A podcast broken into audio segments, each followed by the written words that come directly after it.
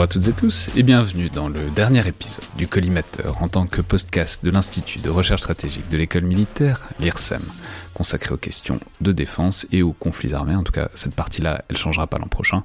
La partie IRSEM un peu plus.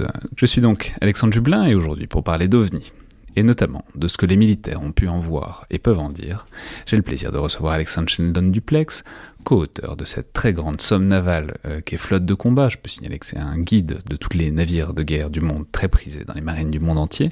Je peux rappeler aussi que vous êtes déjà venu dans le podcast pour parler respectivement des marines chinoises et russes dans deux épisodes très détaillés et très écoutés, parce que vous êtes évidemment un très grand spécialiste des capacités navales d'hier et d'aujourd'hui. Donc bonjour, bienvenue dans le collimateur. Bonjour, merci de me recevoir.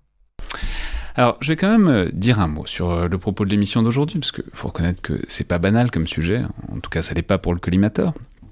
Et euh, je vais donc signaler que cette émission elle a sa jeunesse dans, dans l'un de vos précédents passages, je crois que c'était à la fin de l'émission sur la marine russe, vous avez commencé à me parler hors micro d'OVNI, ou plutôt de PAN, enfin PANI, donc c'est un autre acronyme qu'on utilise, c'est les phénomènes aérospatiaux non identifiés. Et je veux dire, ça m'a un peu désarçonné sur le moment, même si vous, en avez fait ce jour-là un développement très construit. Et j'ai constaté ensuite avec plaisir que vous avez continué de creuser le filon, puisque vous avez publié un grand article dans ce magazine de référence qu'est DSI, que les auditeurs connaissent bien, dans leur série numéro 87, article qui s'intitulait Le Congrès, le Pentagone et les ovnis, où vous faisiez notamment le point sur les derniers développements, euh, en particulier dans les archives militaires américaines, parce que euh, c'est un élément du problème dont on va évidemment parler, le fait qu'il y a des choses dans les archives américaines qui sortent euh, de plus en plus depuis quelque temps, et donc, euh, j'ai quand même précisé aux auditeurs qui pourraient bon, peut-être trouver le sujet farfelu qu'il y, a plusieurs raisons à cette émission. D'abord, euh, il y a le fait que, honnêtement, je trouve ça marrant parce que c'est un peu différent de consacrer le dernier épisode du collimateur version IRSEM à, ce sujet. Mais plus fondamentalement, il y a surtout le fait que, comme je l'ai mentionné, il se passe des choses depuis quelques temps et il y a des révélations, notamment aux États-Unis, dont euh, il faudra évidemment s'interroger sur leur pertinence et sur leur crédibilité.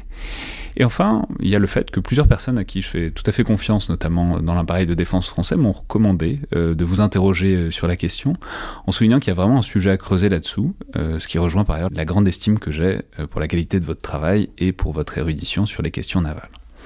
Alors, une fois que ça s'est dit, bon, faut quand même replacer les choses en soulignant que personnellement, je pars de bas sur euh, la question. C'est-à-dire, pour être très honnête avec vous, je connais absolument rien aux ovnis et je vais même aller un peu plus loin en disant que ça m'intéressait pas franchement euh, jusqu'à présent. Euh, alors, je suis un peu plus intrigué après avoir passé plusieurs heures hier soir dans certains coins plus ou moins fréquentables d'internet pour pour préparer l'émission. Mais voilà, il va vraiment falloir m'expliquer et me convaincre de l'intérêt du sujet. J'imagine que c'est pas la première fois que vous êtes confronté à la situation et donc, je dis ça aussi pour les auditeurs qui seraient interloqués et pas familiers avec, euh, le sujet. Voilà, on en est au même point et euh, j'avoue que je sais à peine de quoi on parle quand on mentionne Roswell et donc même ça, on va le reprendre, euh, pas d'inquiétude. Alors, je l'ai dit, mais on peut peut-être partir de l'actualité qui est assez récente sur ces questions et qui a remis tout ça au premier plan, notamment beaucoup de choses qui se sont précipitées aux États-Unis au cours de l'année 2017. Donc, est-ce que, voilà, pourquoi est-ce que le sujet ressort à ce moment-là et qu'est-ce qui s'y passe?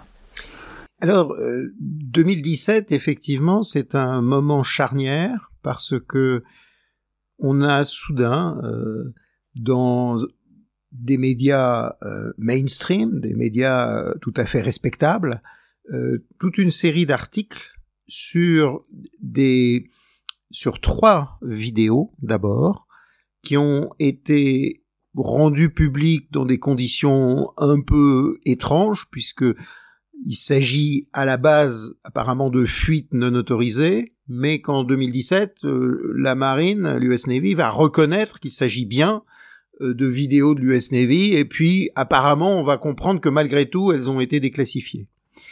Elles sont donc parfaitement authentifiées. Et ces vidéos, euh, il y en a une qui date de 2004, et qui concerne un incident qui s'est produit euh, lors d'une euh, sortie euh, du groupe Nimitz, du porte-avions Nimitz, donc au large de, de, San Diego et en fait de la côte de Basse-Californie. Et on a les témoignages de plusieurs pilotes, dont le chef d'escadrille d'une donc des escadrilles du Nimitz, euh, Black Ace, euh, le, capitaine de frégate euh, David euh, Fravor, qui va s'exprimer publiquement et qui va décrire euh, un événement euh, tout à fait extraordinaire, puisqu'il explique que alors qu'il est avec sa coéquipière dans son F-18, euh, il reçoit l'instruction d'essayer d'intercepter un mobile.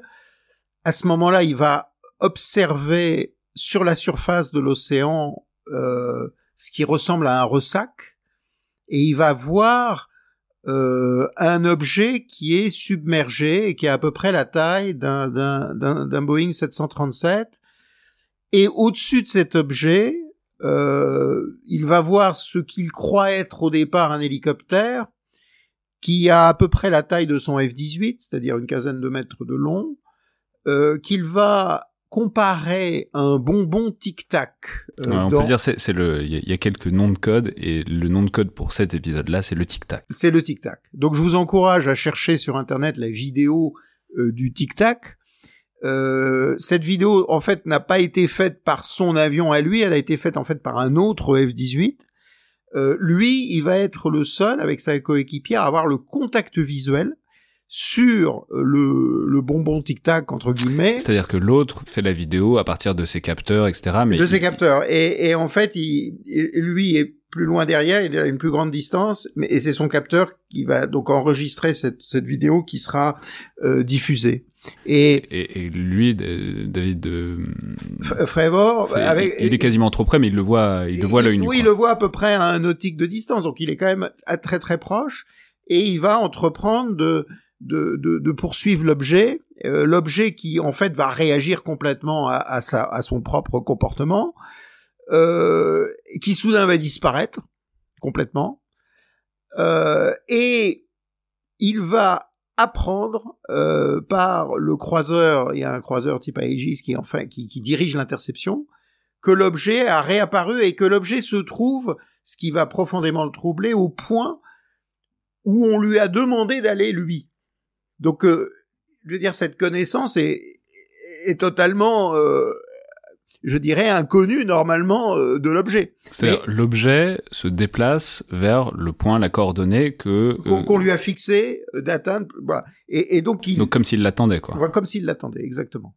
Et, et, donc, alors voilà cet incident, et David Frévor... On lui a pas demandé d'aller là parce qu'il y avait quelque chose. Non.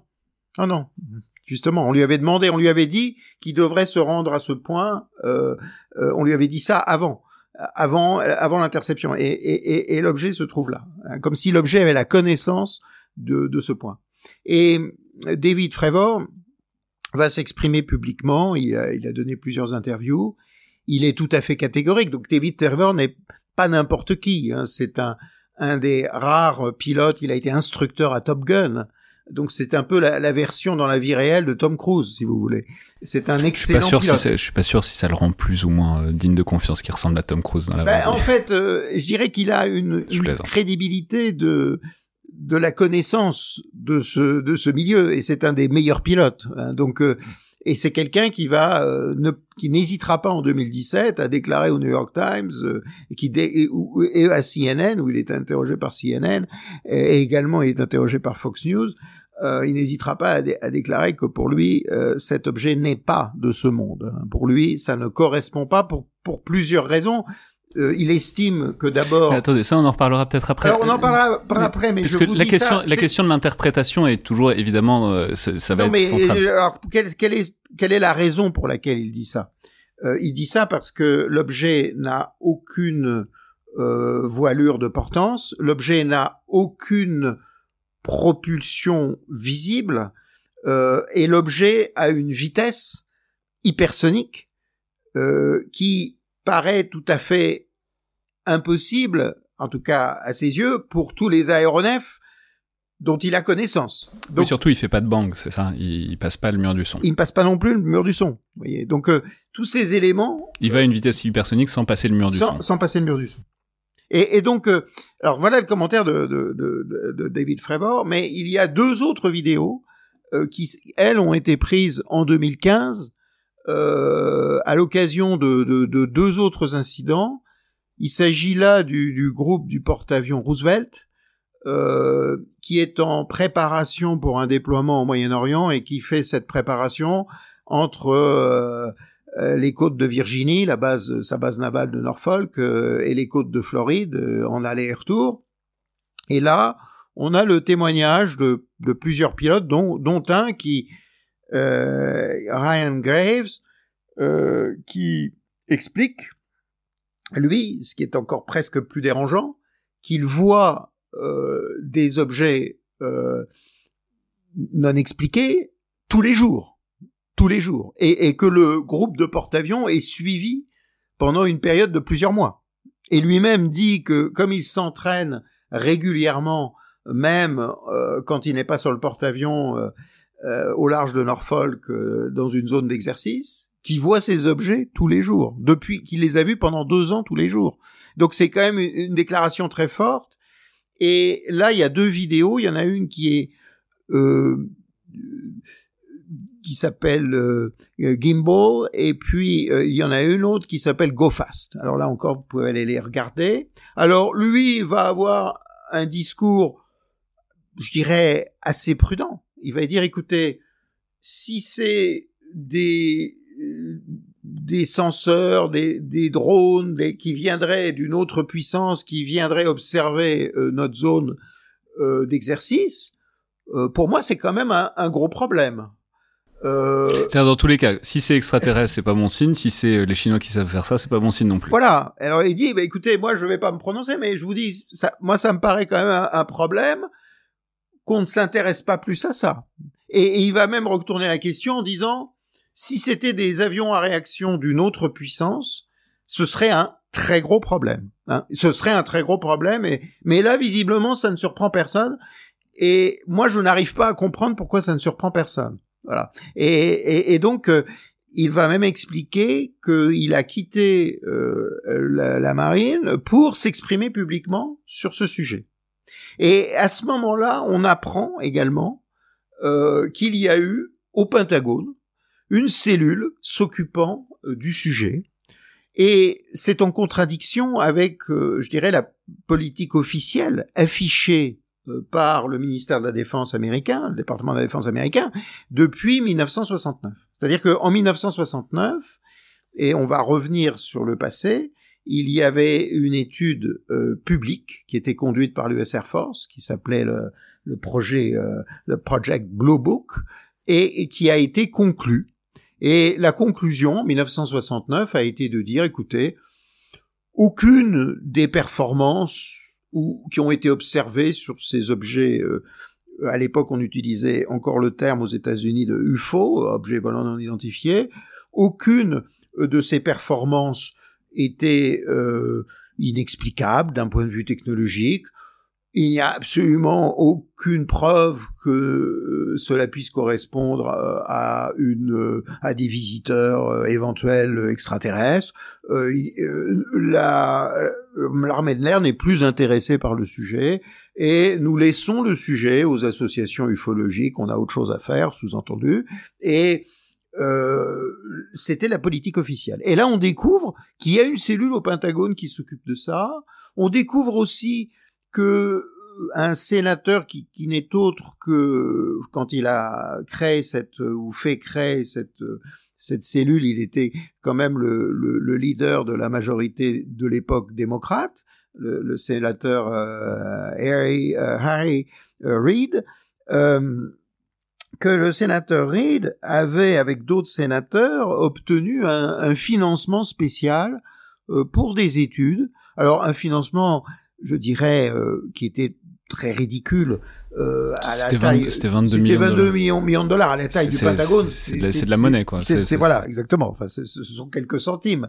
Mais euh, on découvre qu'il y avait ce, ce groupe d'études. On découvre qu'il y a eu une trentaine d'études qui ont été commandées euh, et que le contrat avait été remporté euh, par un ufologue, euh, un, un milliardaire ufologue euh, qui s'appelle Robert Bigelow et qui a une entreprise euh, qui avait remporté le marché en fait. Et, ces études, on les découvre aussi avec des sujets euh, qui relèvent directement de la, science-fiction. Enfin, mais estampillé du timbre du, du renseignement militaire américain, la, la Defense Intelligence Agency. Et donc on a une étude sur les les trous de verre, les, les wormholes, c'est-à-dire des, des supposés, des hypothétiques euh, possibilités de passage dans l'univers, de raccourci dans l'univers pour passer euh, d'un point à un autre.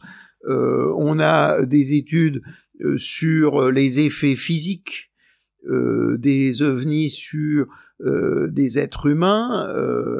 on a des études sur la possibilité de se déplacer à une vitesse supérieure à la vitesse de la lumière. On a des études euh, sur l'espace-temps. On a des, on a des études, je dirais, qui ont, qui ont des intitulés euh, tout à fait extraordinaires. Bon. Et non seulement on découvre ça, mais on a euh, dans les personnes qui se présentent au public, d'une part, l'ancien responsable de la cellule en question au sein du Pentagone qui a démissionné de la cellule pour pouvoir s'exprimer publiquement, qui s'appelle Lou Elizondo et qui est qui était un analyste de renseignement militaire durant toute sa vie. Et puis surtout, on a un ancien vice-ministre euh, de la Défense, un ancien sous-secrétaire d'État à la Défense, Chris Mellon, et on découvre que finalement, semble-t-il, Chris Mellon est un petit peu l'artisan, euh, euh, le, le manipulateur, je dirais, euh, derrière ces révélations, euh, puisque on comprend que c'est lui qui, euh, utilisant ses contacts dans les médias, est allé vous contacter le New York Times, le Washington Post, les plus grands médias. C'est lui qui a apporté les vidéos. Les vidéos avaient été au préalable déclassifiées par le son complice, j'allais dire Louis Elizondo, euh, quand il était encore en fonction au Pentagone.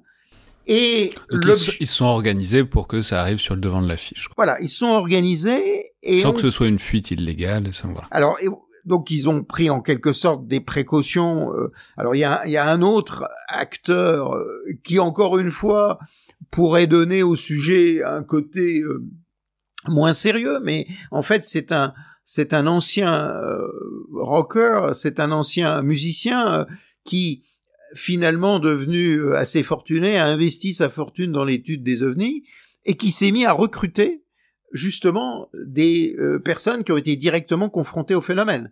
Ça, c'est Tom DeLonge. Voilà, exactement. C'est Tom DeLonge. Qui est, je peux le dire, l'ancien bassiste de Blink-182. Voilà, voilà, voilà. Et, donc, il, ça, ça, dirait quelque chose aux gens de ma génération. Et donc, c'est lui qui va recruter euh, le Lou, Elizondo, qui recrute, recrute Chris Mellon, qui recrute David Fravor, euh, certains d'entre eux vont devenir salariés de son de son de son entreprise euh, qui s'appelle To the Star Academy, euh, voilà, vers les étoiles, l'académie vers les étoiles, et donc qui cherche à creuser le sujet. Mais on comprend bien que Chris Mellon, son objectif, c'est attirer l'attention du grand public pour attirer l'attention du Congrès pour que le Congrès se retourne vers le Pentagone, lui demande des comptes, qui est une réaction du Pentagone. Donc, en fait, on découvre qu'il y a là une lutte d'influence pour euh, essayer de faire changer, de faire bouger les lignes sur le sujet. Et euh, Chris Mellon, je dirais, réussit son entreprise dans le sens où il attire l'attention des sénateurs, et en particulier Marc Rubio, euh, sénateur de Floride, qui est en charge de la commission du renseignement, et qui euh, va se retourner vers le Pentagone, effectivement, pour demander un, rapport. Et le Pentagone va sortir en 2022 un rapport qui est relativement maigre, qui fait 8, 8 pages, 9 pages, mais malgré tout, euh, qui va euh, détailler un certain nombre de cas. Et alors, ce qui est assez bizarre dans ce rapport, c'est qu'on s'aperçoit que le principal contributeur, c'est la marine. Euh, pas, l'Air Force, voilà. Alors que l'Air Force est chargé en fait de de, de, de, la, défense de, d'espace aérien nord-américain en liaison avec le Canada dans, le cadre de la fameuse NORAD. On en reparlera parce que évidemment c'est une, une, partie du mystère. Alors, Bon, là, on a bien l'importance donc de cette année 2017 et la raison, en quelque sorte, de ce regain d'intérêt. Mais euh, je l'ai dit, il faut peut-être euh, revenir un peu en arrière. Il faut peut-être redonner des bases, puisque appelons ça l'ufologie à, une longue histoire en Occident, aux États-Unis, en France aussi d'ailleurs. alors, comment est-ce qu'on en, qu'est-ce qu'on choisirait comme point de départ de tout ça, disons de cet intérêt public et aussi institutionnel pour euh, ces questions, disons, de phénomènes aérospatiaux non identifiés, euh, appelons ça des ovnis si on veut. Euh, est-ce que c'est donc Roswell? Donc Roswell, je rappelle, c'est 1947. Est-ce que c'est même encore avant? Voilà. Que, où est-ce qu'on placerait ce point de départ pour ces questions-là? Alors je dirais, en tant que prise de conscience collective et populaire, ce sont c'est effectivement l'année 47, c'est aussi l'année 46, c'est aussi pendant la Deuxième Guerre mondiale, et auparavant, il y a eu euh, des observations euh, qui n'étaient pas forcément comprises euh, comme correspondant. Alors on va revenir sur les définitions. OVNI, évidemment, c'est objet volant identifié. c'est une sous-catégorie des phénomènes aérospatiaux non identifiés. Alors, phénomènes aérospatiaux non identifiés, c'est l'expression qui a été choisie en France euh, par le service qui s'occupe de cela depuis 1977. Euh, on, reviendra plus tard sur ce service, mais au sein donc de la catégorie phénomènes aérospatiaux non identifiés, on a le sous-ensemble objets volants non identifiés. Puisque phénomènes aérospatiaux non identifiés, ça peut correspondre à des phénomènes météorologiques, ça peut correspondre à des nuages, ça peut correspondre, ça, ça regroupe d'autres choses. Ça correspond, ça peut correspondre aussi à des météorites, ça peut correspondre à des rentrées dans l'atmosphère. C'est en gros tout ce qu'on comprend pas. Voilà, c'est tout ce qu'on comprend pas. Mais, et toujours dans la définition, et on reviendra plus tard sur, brièvement sur l'histoire de ce, de ce groupe d'études qui a été euh, créé en France en 1977, euh, il, dans sa catégorisation, il a choisi euh, la catégorisation de phénomènes aérospatiaux non identifiés type D, et je dirais c'est ce qui nous intéresse aujourd'hui. Hein. nous, aujourd'hui, on va parler que des types D, c'est-à-dire euh, des cas où il y a énormément d'éléments euh, pour décrire quelque chose, alors que le, le, cet organisme, le GEPAN, qualifie d'étrange et d'inexplicable.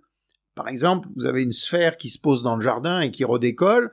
Euh, c'est quelque chose qui peut être considéré, avant l'apparition des drones aujourd'hui, comme euh, tout à fait étrange et ne correspondant pas du tout à ce que l'on connaît euh, des technologies de l'aérospatiale euh, connues. Hein. Donc, euh, et, et, si vous rajoutez la présence d'êtres qui ont une apparence différente des êtres humains, ou, dans certains cas qui ont une apparence comme celle des êtres humains, on est toujours dans cette même catégorie des phénomènes aérospatiaux non identifiés type D.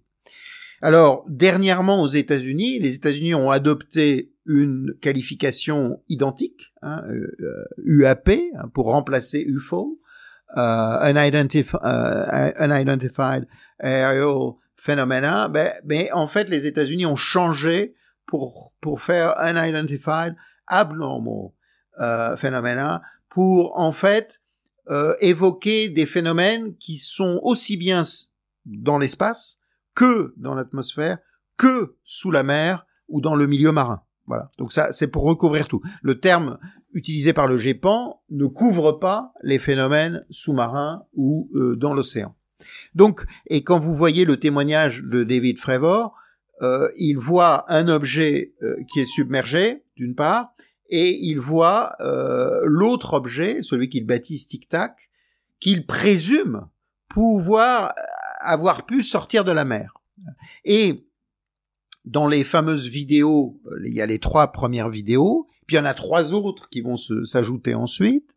Enfin, il y a même une, quatrième, et, et, dans les trois autres qui vont s'ajouter ensuite, il y a la vidéo d'une sphère qui est filmée depuis euh, un, une corvette de l'US Navy, je les appelle corvettes, c'est un LCS, euh, le USS Omaha, et le USS Omaha a, cette sphère qui est en vol presque stationnaire en face du bâtiment, et soudain, cette, cette sphère va plonger dans l'eau. Hein. Et, et, tout ça est filmé, et encore une fois, ce film est rendu public. Donc, volant, euh, c'est pas forcément le, le, bon critère, c'est pas forcément la bonne case parce qu'on voit bien que c'est plus large que ça, c'est tous ces phénomènes-là. Mais si on revient donc euh, au premier, au prodrome en quelque sorte Ah de oui. cette question, donc on était sur, vous nous disiez donc il y a l'année 47 qui est important, il y a euh, même apparemment des légers précédents par rapport à ça. Oui, et si vous voulez, il- alors si on remonte, euh, on a des descriptions extrêmement anciennes, hein, puisque on a une description, euh, je ne sais plus si c'est Pline le Jeune, Pline l'Ancien, qui parle d'un bouclier de feu dans le ciel de Rome. Euh, on a euh, des descriptions euh, euh, du, du XVIe siècle. On a au-dessus de Bâle en, en 1561, au-dessus de Nuremberg en 1566 ou l'inverse, la description de sphères et qui sont représentés euh, sur des gravures qui ont été faites dans ces deux villes, de sphères et également euh, d'objets euh, qui ressembleraient, qui pourraient ressembler euh, à, ce que l'on a appelé ensuite des cigares. Euh, on a euh, au, je dirais au début du XXe siècle, celui qu'on peut considérer comme le père de l'ufologie, euh, qui, était, qui est un, un Américain, Charles Fort, qui a passé sa vie pratiquement dans la bibliothèque de la ville de New York, à éplucher les publications scientifiques, euh, les bulletins d'astronomie, euh, les euh, bulletins annuels d'hydrographie de la marine britannique et toutes sortes d'autres publications scientifiques et souvent des publications des, marines de guerre et qui a relevé tout ce qu'il considérait comme anormal. Et dans ce qu'il a trouvé d'anormal, il a euh, cité très précisément euh, un grand nombre de cas au XIXe siècle d'observations. Alors non seulement d'objets qui descendaient et plongeaient dans la mer, mais ça pouvait être des météorites. hein, donc, euh, mais par contre, des, des, des, observations qui étaient faites par des bâtiments de guerre, en particulier, d'objets qui sortaient de l'eau hein, et qui étaient donc cités dans des rapports euh, de la marine britannique, les rapports annuels euh, de l'hydrographe en chef. Et on avait également, et tout particulièrement en océan Indien, des observations de roues lumineuses avec euh, des comment dire des, roues euh, avec des rayons, des rayons lumineux euh, tournants euh, qui passaient sous des bateaux. Et on n'avait pas qu'un seul exemple, on en avait euh, euh, des dizaines. hein. Donc euh, il y avait des phénomènes anormaux qui étaient déjà recensés en dehors de tout sensationnalisme, hein, puisqu'il s'agissait de, de, de, publications tout à fait bah, qui n'étaient pas du tout grand public. Alors pour ce qui est de la conscientisation du grand public, on a euh, la fameuse le fameux épisode de 1897 aux États-Unis où pendant près de six mois euh, la presse de la côte est à la côte ouest a rapporté l'observation euh, d'objets volants euh, qui, je dirais, dans l'apparence générale, auraient pu correspondre à des dirigeables. Et alors, ce qui est intéressant, c'est qu'on est à l'époque de l'apparition des Zeppelins, euh, du fameux euh, von Zeppelin, le comte allemand. Sauf que dans ces observations, on a des descriptions d'objets qui vont extrêmement vite. Et on a, toujours dans ces descriptions, un épisode euh, tout à fait euh, extraordinaire qui, se passe dans la petite ville d'Aurora au Texas, euh, où un, objet, alors qui est cité en référence à cette vague d'observation pendant six mois, se présente, heurte euh, une, tour qui, qui, correspond en fait à, un moulin à vent euh, et euh, explose. Et le journal local rapporte qu'on a découvert le corps du pilote euh, identifié comme entre guillemets certainement un martien puisqu'il ne ressemble pas à un être humain et qui a été inhumé dans le cimetière local. Voilà. Et donc on a cette nouvelle euh, de 1897. Et d'ailleurs, ce qui est intéressant, c'est que cette vague de 1897 va inspirer euh, très certainement le roman de Jules Verne que vous avez peut-être lu, qui s'appelle Maître du Monde, qui a été publié en 1904 et qui commence par euh, des citations de tous ces épisodes d'observation d'objets. On l'a observé euh, naviguant sur euh, le lac supérieur, on l'a observé euh, survolant telle montagne, on l'a observé survolant telle ville, projetant des, rayons lumineux. Puis on découvre en fait que, que c'est un personnage qui a conçu une machine volante à l'époque. Et donc dans le roman de Jules Verne, voilà. Mais donc je dirais dans, dans l'imaginaire populaire, on, on, a déjà cet, cet épisode de 1897. Après, on a d'autres occurrences. Hein. On a d'autres occurrences, mais je dirais que dans la conscience collective, on a en particulier des, avions fantômes en Scandinavie dans les années 30, mais on n'a pas véritablement une prise de conscience populaire pour les militaires pendant la deuxième guerre mondiale. On a euh, le phénomène euh, des euh, des Foo Fighters qui sont des boules lumineuses qui sont observés euh, par les bombardiers américains qui ou alliés qui vont bombarder le Japon d'une part, l'Allemagne d'autre part, et qui sont pris considérés comme correspondant peut-être à des armes secrètes allemandes pour tenter d'intercepter les bombardiers. Et on a dès cette époque des films caméras euh, qui sont prises par les caméras, en fait, euh, des, films, quand je dis caméras, en fait, qui sont prises par les, euh, les, caméras Canon, hein, les caméras Canon, et, et qui concernent des, des, des, objets. Et puis on a en 1946, donc juste au lendemain de la guerre, tout l'épisode de ce que l'on a appelé les. Et donc ça, c'est quoi? C'est encore une fois, c'est des, des boules de, lumineuses. Oui, alors c'est des boules lumineuses. Ce sont des sphères. Donc les affaires de, de, de, de caméras Canon euh, il y a des sphères euh, qui sont euh, filmées par les caméras Canon des, de, de, de, chasseurs et qui se déplacent beaucoup plus rapidement que les chasseurs en question. Et puis on a 1946 euh...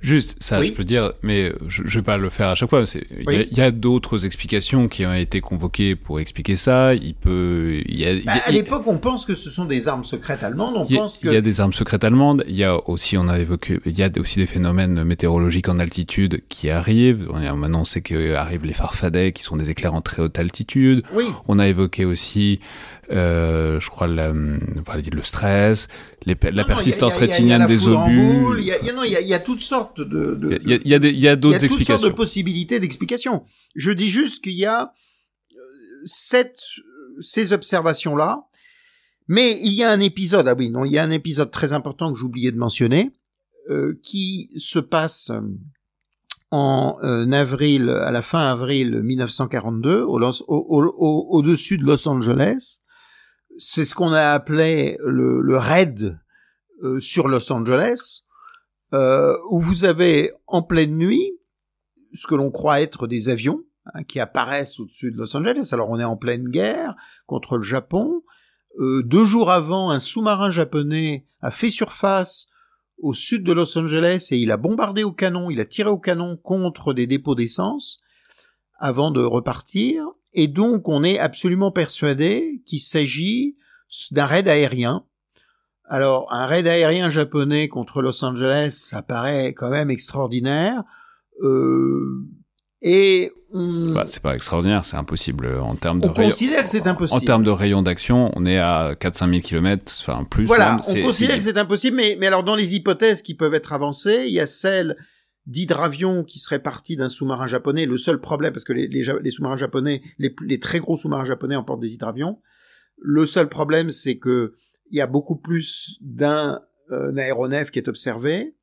Donc, l'explication de l'époque, c'est de considérer euh, qu'il s'agit d'avions qui auraient été mis en œuvre par des agents ennemis, probablement allemands, depuis le Mexique. Hein, donc c'est ça l'hypothèse pour semer la panique dans la population. Alors, là où ça devient très dérangeant, c'est que l'on a des photographies qui sont prises et qui sont même publiées à la une du Los Angeles Times de l'époque, hein, et qui montrent tous les faisceaux de la DCA, puisque la DCA va tirer pendant près de quatre heures, elle va tuer pas mal de, personnes au sol avec les, projectiles qui retombent, et on voit les faisceaux de la DCA qui convergent vers une sphère. Et on a euh, le journaliste qui explique qu'il a vu et qu'il a vu les explosions euh, sur euh, cet avion supposé qui n'affectaient pas l'avion en question. Hein. donc, il était quand même très mystifié. Et d'autre part, dans les descriptions faites par les témoins, les vitesses de ces avions supposés vont d'être extrêmement rapides à des vols stationnaires. Alors là encore, le vol stationnaire à l'époque, ça devient assez difficile à comprendre. Rappelons qu'à l'époque, les hélicoptères n'existaient bah pas. Voilà, ils vont juste apparaître. Bon, il y a les autogires. Bon, on est vraiment au tout début. Hein. Il va y avoir les, les, hélicoptères qui apparaissent pendant la guerre, mais mais là, c'est très difficile à expliquer. Et puis, bon, alors cet épisode n'a pas été véritablement associé euh, à la possibilité, à des possibilités, je dirais, entre guillemets, je dis bien, hein, entre guillemets interplanétaires, qui vont apparaître justement dans l'année 47. Alors, euh, avant l'année 47, il y a l'année 46, et l'année 46, comme je l'ai dit, c'est la vague des fusées fantômes au-dessus de la Suède, enfin au-dessus de la Scandinavie plus généralement, mais tout particulièrement au-dessus de la Suède. Et à l'époque, donc c'est des, Ghost Rockets de 1946, on, croit qu'il s'agit que les soviétiques qui ont, capturé la base de Peenemünde euh, en Allemagne, qui, était bien connue pour les tirs de, les essais des V1 et des V2, les V1 et les V2 étaient testés par euh, les, euh, les Allemands pendant la guerre. Certains euh, V1 ou V2 se sont écrasés en Suède. Les Suédois neutres, entre guillemets, sentant le vent tourner à la fin de la guerre, donner les débris euh, aux, Britanniques. Euh, donc, si vous voulez, ça rentrait dans cette analyse. Et on imaginait que les Soviétiques cherchaient à impressionner les Suédois pour qu'ils restent neutres, qu'ils aient le bon goût de rester neutres au lendemain de la guerre. Donc ça, c'est l'interprétation qui est donnée à l'époque. En continuant à tirer des équivalents V2, quoi. Voilà, en continuant à tirer au-dessus de l'espace aérien. Alors, mais, mais l'explication en fait ne fonctionne pas. Alors, il se trouve, alors moi personnellement, je suis allé dans les archives suédoises pour consulter les, les cartons d'archives euh, sur cet épisode de 47 et j'ai euh, 46 pardon et j'ai découvert que les les Suédois avaient fait un travail remarquable euh, pour chaque cas observé pour essayer de reconstituer la trajectoire de vol, pour essayer d'identifier le point de départ. Donc d'abord, les Suédois ont consulté tous les voisins, les Norvégiens, les Danois, les Britanniques, les Finlandais, euh, pour euh, savoir s'il y avait eu des observations qui correspondaient à leurs observations. Et effectivement, dans beaucoup de cas, ils pouvaient compléter par des observations qui avaient eu lieu dans ces pays. Et d'autre part, la conclusion des Suédois, c'est que les objets venaient de toutes les directions. C'est-à-dire qu'ils ne venaient pas de Peenemünde. On imaginait qu'ils venaient de Peenemünde, mais là, ils venaient de toutes les directions. Mais euh, on restait dans l'idée qu'il s'agirait de, de, v, de V1 piloté, euh, éventuellement. Il y a juste un cas euh, d'un objet qui tombe dans un lac. on arrive à récupérer des matériaux qu'on envoie, que les Suédois vont envoyer en Grande-Bretagne à l'époque, il y a en Grande-Bretagne un, scientifique euh, euh, remarquable euh, qui s'appelle Reginald Jones, et je vous recommande la lecture de son livre Most Secret, qui est qu'en fait l'histoire du renseignement technique britannique pendant la guerre. Reginald Jones était chargé de suivre tous les développements technologiques allemands. Il avait la haute main sur des avions de reconnaissance qui opéraient à sa commande, et c'est lui aussi qui décidait des bombardements pour euh, casser, euh, je dirais, une chaîne de production. Hein. Il savait que si on détruisait telle usine, eh bien, c'était pas nécessaire de détruire telle autre parce qu'on bloquait la production. Et donc, euh, Reginald Jones va se pencher sur cette affaire. Il y a un chapitre de son ouvrage Most Secret qui est consacré à ce problème mystérieux. Et lui va, va, va, va dire, écoutez, moi je pense que les observateurs ont des problèmes parce qu'ils annoncent des vitesses qui sont impossibles. Euh, premièrement, ils annoncent des vitesses qui sont impossibles, donc ils ont dû prendre de mauvaises mesures. et il nous envoie euh, un, un, un, échantillon de matériaux qu'on a analysé et qui ne correspond à rien que nous ne connaissions. Donc euh, tout ça euh, m'a l'air. Donc il va en fait rejeter un petit peu cet épisode de 1946 et arrive l'année 47. Et l'année 47 se caractérise par l'observation massive au-dessus des cieux américains, euh, principalement euh, d'objets, principalement euh, de formes euh, sous-coupoïdales, mais pas forcément. Hein. Elles peuvent avoir également des formes de, je dirais, d'ailes volantes. Euh, alors là encore, on peut rattacher ça à des développements allemands de la guerre, hein, euh, puisqu'il y a eu les fameuses ailes volantes des frères Horten.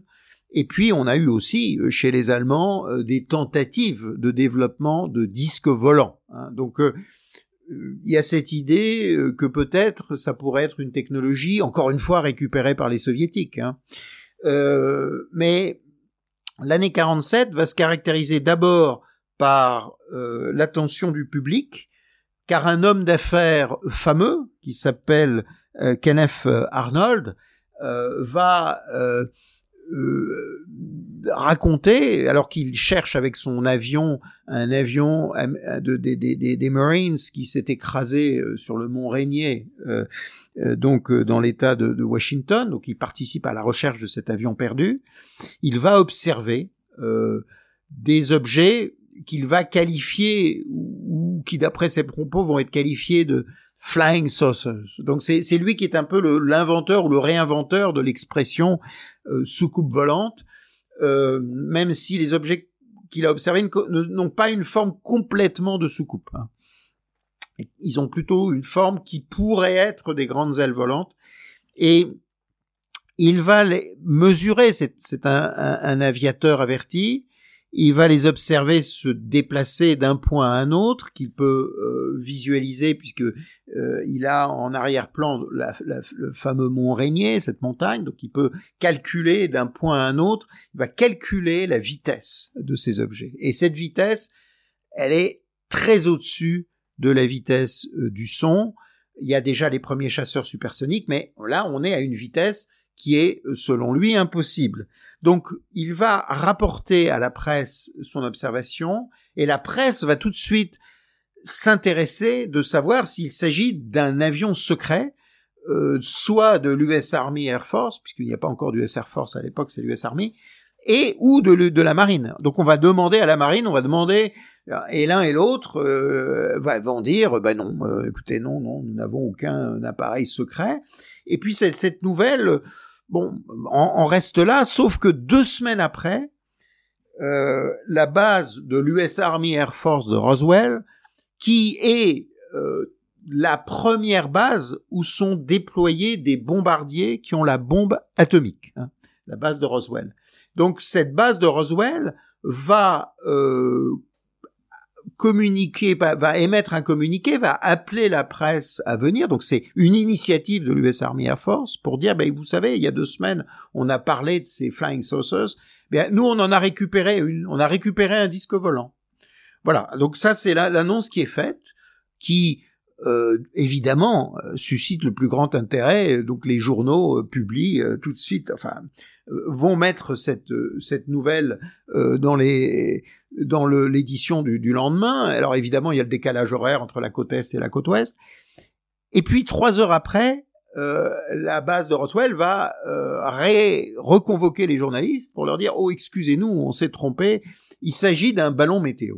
Voilà. Euh, et euh, d'ailleurs, voilà les débris du ballon météo. Donc cette nouvelle va retomber assez vite et elle va être en fait oubliée. Sauf que les observations visuelles par le grand public euh, d'objets euh, dans le ciel se multiplient. Et alors euh, oui, mais juste bon après tout pourquoi pas? enfin, je veux dire des ballons météo, il y en a de plus en plus à cette époque-là, y compris. Enfin, c'est vraiment une technologie qui se développe, y compris des ballons espions euh, dans un contexte de début de guerre froide. Enfin, c'est pas pas une impossibilité du tout. Non, tout à fait. Non, non, tout à fait. Je dirais que d'ailleurs l'explication à l'époque euh, euh, fonctionne, c'est-à-dire que à l'époque et même pour l'histoire de l'ufologie, si on regarde l'histoire de l'ufologie, le cas Roswell, il va être oublié. En fait, il va être oublié. Et, mais ce qui n'est pas oublié, c'est la présence euh, d'objets volants. Alors ça, c'est aussi une partie très intéressante, c'est le fait que effectivement, à partir de ce moment-là, une sorte d'épidémie d'observation euh, qui se développe. Ce qui est un cas fascinant parce que c'est l'idée qu'on donne un concept au grand public. Et donc, euh, on peut le voir de, de, de, deux manières différentes qui sont pas forcément contradictoires aussi. C'est on donne un concept au grand public, les soucoupes volantes, et du coup, quand il voit quelque chose, il l'identifie comme soucoupe volante, donc ça ressort. On peut aussi dire, euh, en sens inverse, et encore une fois, c'est pas mutuellement exclusif, que bah, on donne ce concept à des gens, et du coup, dès qu'il y a un truc un tout petit peu bizarre, euh, ils se mettent à projeter les soucoupes volantes dessus, y compris aussi, parfois il y a des gens qui vont pas bien, etc. quand on est dans une ambiance de passion pour les soucoupes volantes, il y a des gens qui se mettent à inventer des choses, il y a des gens... Enfin bon, oui, oui, c'est, c'est, c'est, je veux dire, le truc, le fait est qu'il y a une corrélation entre l'apparition du concept de soucoupe volante pour le grand public et l'épidémie d'observation, et ensuite on peut relier les deux de manière de, variable. Non, euh, je dirais tout à fait. Hein, et, et, mais alors, ce qui est très intéressant, euh, c'est de voir plusieurs choses.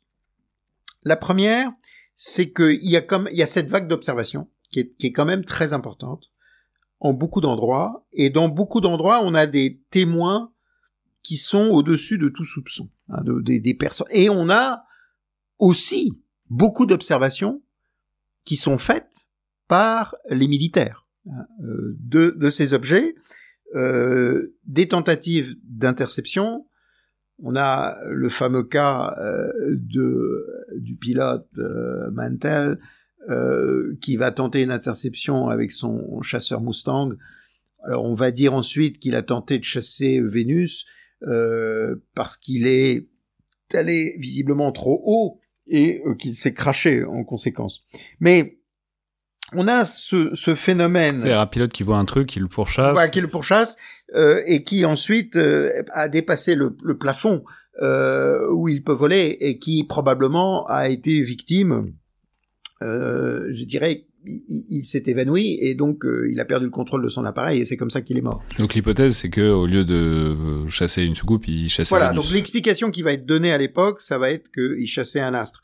Bon, le problème de bah, c'est l'explication qui est donnée. Hein. Bon, le problème, c'est que c'est quand même un pilote extrêmement expérimenté et que dans les, les dernières communications qu'il va donner, euh, va expliquer qu'il a euh, euh, qu'il observe une sphère euh, absolument gigantesque. Hein. Bon, je, je, je, ferme cette parenthèse. Mais on a toute une série d'épisodes qui, qui, qui, qui, qui transparaissent dans la presse et qui vont conduire euh, l'US Army Air Force, qui est devenu l'US Air Force, a créé un, une enquête publique, une enquête publique qui va être, euh, qui prendra plusieurs noms, Sign, Gorge, et puis qui va devenir le fameux projet Blue Book. Hein, le projet Blue Book.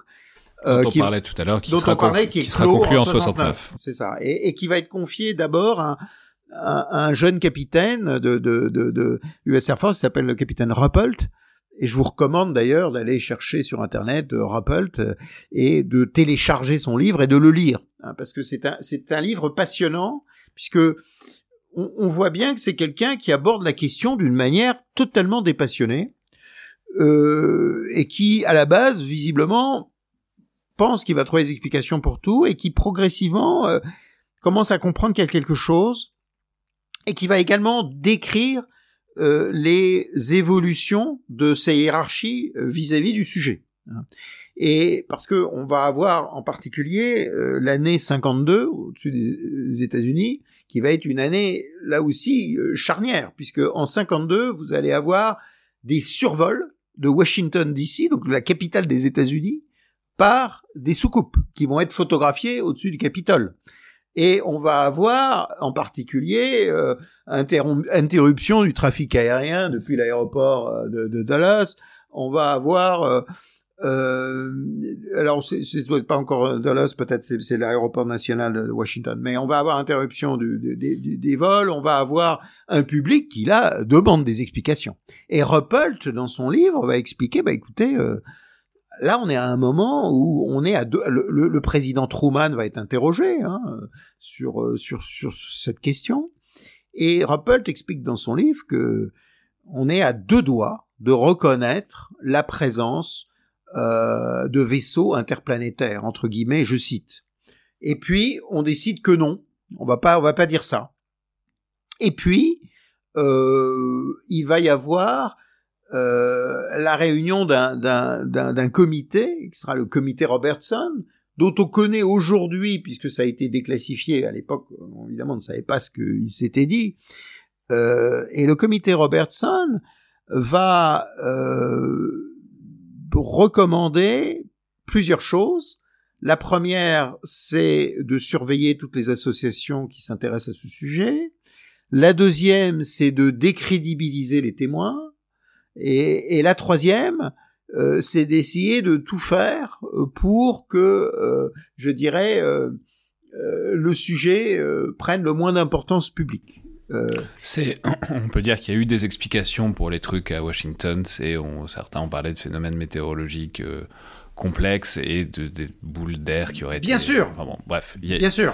mais on peut signaler qu'il y a toujours une il y a toujours une explication plus ou moins météorologique à tout ça. Et voilà c'est c'est je dirais que et, mais, mais mais ce qui est intéressant c'est que quand on regarde alors quand on regarde les archives déclassifiées aujourd'hui il y a des images hein. là j'ai les images sous les yeux. c'est vraiment il y a des points tout autour du Capitole, des, des, points lumineux tout autour du Capitole, alors en supposant que le... et puis on a eu des interceptions euh, de... Enfin, l'armée de l'air a été dépêchée euh, plusieurs fois pour euh, tenter d'intercepter les objets, et elle est à chaque fois distancée par les objets. Donc euh, ça devient très embarrassant en fait cette situation. Et mais et, et, on a alors le, le, le, projet Blue Book dont je vous parle est très intéressant en lui-même parce que euh, il y a des rapports intermédiaires. Et il y a un rapport euh, du projet Blue Book, qui doit être le rapport numéro 14, si ma mémoire euh, est exacte, de 1955, qui est classifié, qui a été déclassifié ensuite, où l'on voit que très clairement, les autorités considèrent que ce sont des vaisseaux qui viennent d'ailleurs. Et ça, c'est, je dirais, c'est les autorités qui, le disent dans ce rapport. Et on a également le un fameux mémo qui a été qui a été déclassifié dans les années 70 qui est le mémo Twining euh, de 1947 en l'occurrence. Et Twining, Gerald Twining, il est en charge en fait de tout, de tout ce qui est matériel euh, pour l'US euh, Air Force et qui lui va, va, va dire noir sur blanc les objets sont réels, les objets ont des formes sous-coupoïdales, les objets ont des formes, il va décrire les formes, euh, ils se déplacent à des vitesses etc., tout à fait supérieures à celles de nos aéronefs, etc. Donc on va avoir des dans les documents déclassifiés à la fin des années 70, euh, la réalisation que l'US Army Air Force et puis l'US Air Force considèrent que les objets euh, sont parfaitement réels. Donc il y a des objets parfaitement réels, mis à part les phénomènes météorologiques. Mais on considère, il y a aussi cet effort qui est fait vis-à-vis du public pour progressivement décrédibiliser et qui va aboutir. Alors y a, il y a des vagues d'observation. Hein. Euh, encore une fois, par exemple, l'année 54. Euh, l'année 54 est une vague qui, est également une vague d'observation en France. Euh, aux États-Unis, vous allez avoir en 1954 probablement la meilleure photographie d'OVNI qui a été prise au-dessus du, du, du, village de Menkeville. Menkeville, qui est, qui est une, un, petit village dans l'Oregon, euh, et euh, qui a été prise par le fermier Paul euh, Trent. Paul Trent. Et Paul Trent prend trois ou quatre photos. Donc encore une fois, voilà, c'est un fermier. Il observe un objet qui est totalement incompréhensible pour lui. Il, il, prend ses photos et puis il les garde chez lui. Et puis il en parle à son médecin un jour et et c'est le médecin qui va lui recommander de, de, de publier la photo, de, de, comme de contacter la presse. Et c'est comme ça que cette photo va sortir. C'est une photo qui a été analysée euh, de manière très approfondie, où véritablement on n'arrive pas à, pouvoir démontrer la moindre fraude. Et en plus, il y a, il y a plusieurs photos, on voit l'objet sous plusieurs angles. Et euh, donc ça, c'est une des photos les plus, je dirais, convaincantes mais on va observer que le fameux projet Blue Book dont je vous parle. Juste, oui. faut, faut, aller les voir. Donc, McMinnville UFO Photographs, c'est ouais, enfin c'est vraiment autant une soucoupe. Là, je recommande l'article Wikipédia parce qu'il est intéressant, il est, il est, complet, mais les photos sont assez, euh, sont assez frappantes, disons. Alors, euh, juste une petite euh, prudence sur les articles Wikipédia. Comme vous le savez, Wikipédia peut dire euh, tout et n'importe quoi jusqu'à ce que quelqu'un ait le bon goût de corriger.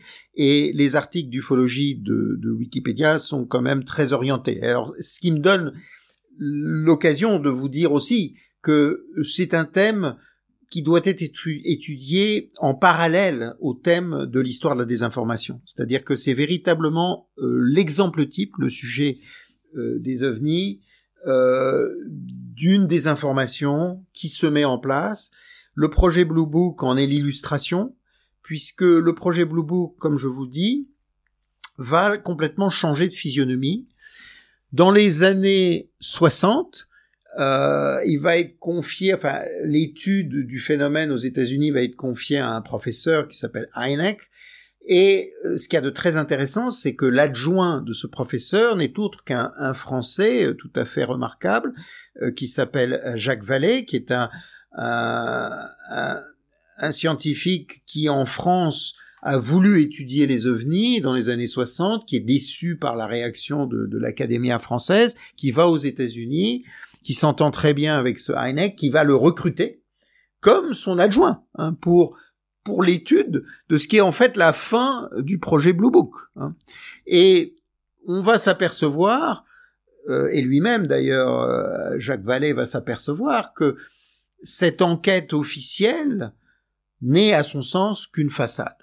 Et donc cette enquête va être conclue en 69 par euh, un rapport qui est commandé à un professeur qui s'appelle le professeur Condon euh, et euh, qui va conclure les conclusions que je vous ai données tout à l'heure, qu'il n'y a absolument rien qui n'est pas explicable dans les technologies aérospatiales connues de l'époque, que il va démentir un très grand nombre de photographies, Sauf que si on regarde ce rapport, c'est un rapport qui fait à peu près 2000 pages, donc si on lit l'introduction et la conclusion, voilà ce que l'on lit.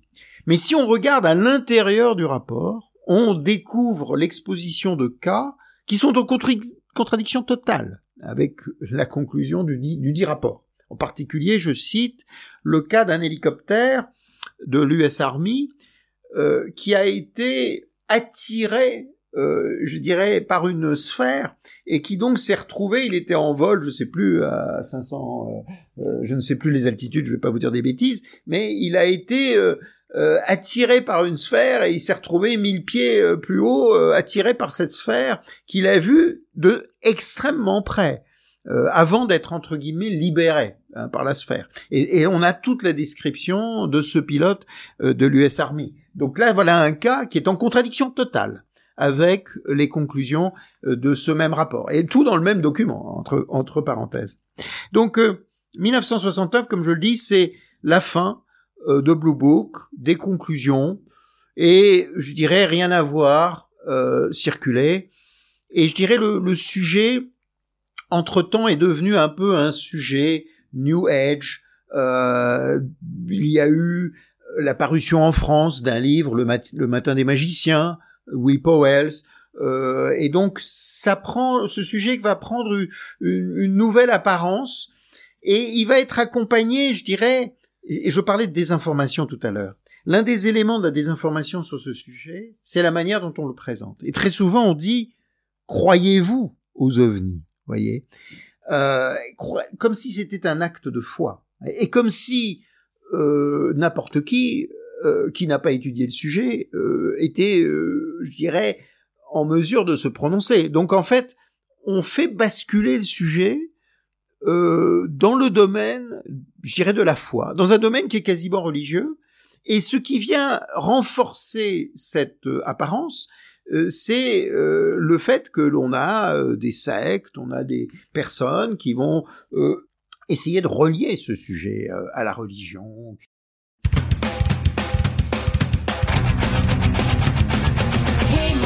There's something in the back room. Hope it's not the creatures from above. You used to read me stories as if my dreams were boring. We all know conspiracies are dumb.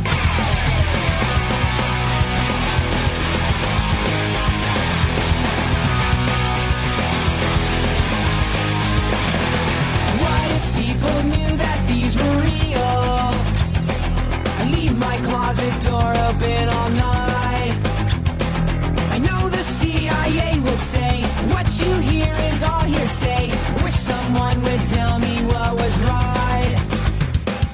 All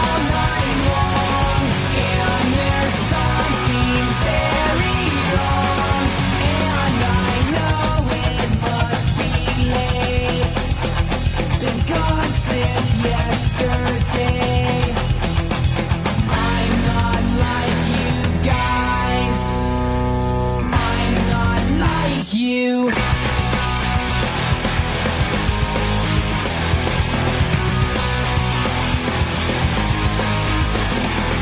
I am still a skeptic, yes, you know me. Been best friends and will be till we die.